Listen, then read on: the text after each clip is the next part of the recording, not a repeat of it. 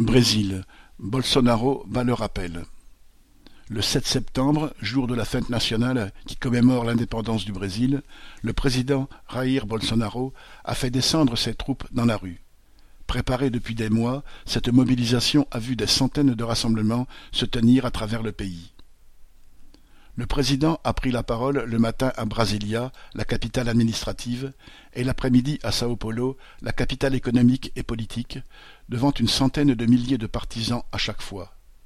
Il prépare l'élection présidentielle d'octobre 2022, mais se retrouve sans parti ni appareil qui le soutiennent largement déconsidéré par son refus de lutter contre le Covid, qui a tué près de 600 000 Brésiliens, Bolsonaro est en but à des demandes de destitution, menacé par plusieurs enquêtes pour corruption autorisées par la Cour suprême. Plusieurs de ses proches sont déjà emprisonnés. Sa réélection est donc loin d'être assurée et, à un moment où les sondages ne lui donnent que 23% d'opinion favorable, il veut remobiliser sa base. Ceux qui ont répondu à son appel étaient bien représentatifs des courants qui l'ont porté à la présidence en 2018. Évangélistes fanatiques, maniaques des armes et de la sécurité, complotistes divers, nostalgiques de la dictature, tous violemment nationalistes et anticommunistes. Les correspondants de presse ont pu se régaler de citations du président parlant de la Cour suprême qui serait infiltrée par les communistes, du risque que le Brésil devienne un second Venezuela, de son refus de distribuer des pots de vin et de son excellente gestion du Covid. Face aux procédures qui le visent, le président a fait écho à ses partisans en hurlant Dieu seul me fera sortir du pouvoir, jamais je ne serai emprisonné. Il s'en est pris au juge de la Cour suprême qui a autorisé les poursuites contre lui, mais à Brasilia, il a appelé à défendre la Constitution, se présentant en victime persécutée. En effet, à part le lobby de l'agro-industrie, les capitalistes semblent se méfier de lui, de même que les gouverneurs des États qui disposent des principales forces de police.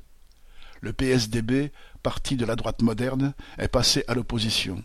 L'état-major, lui, est irrité que Bolsonaro fasse sans cesse appel à l'image de l'armée dans sa propagande et nomme ostensiblement des militaires à la tête d'entreprises d'État.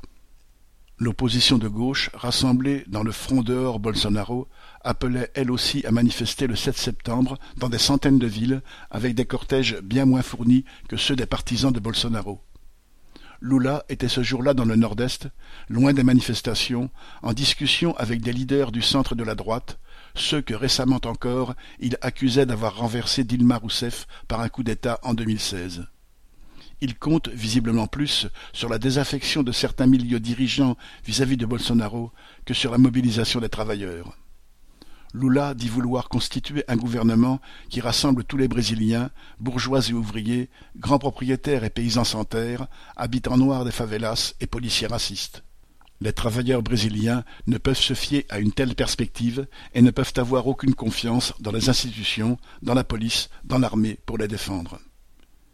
Ils ne peuvent pas non plus oublier leurs revendications contre le chômage, les bas salaires, la santé et les retraites dégradées.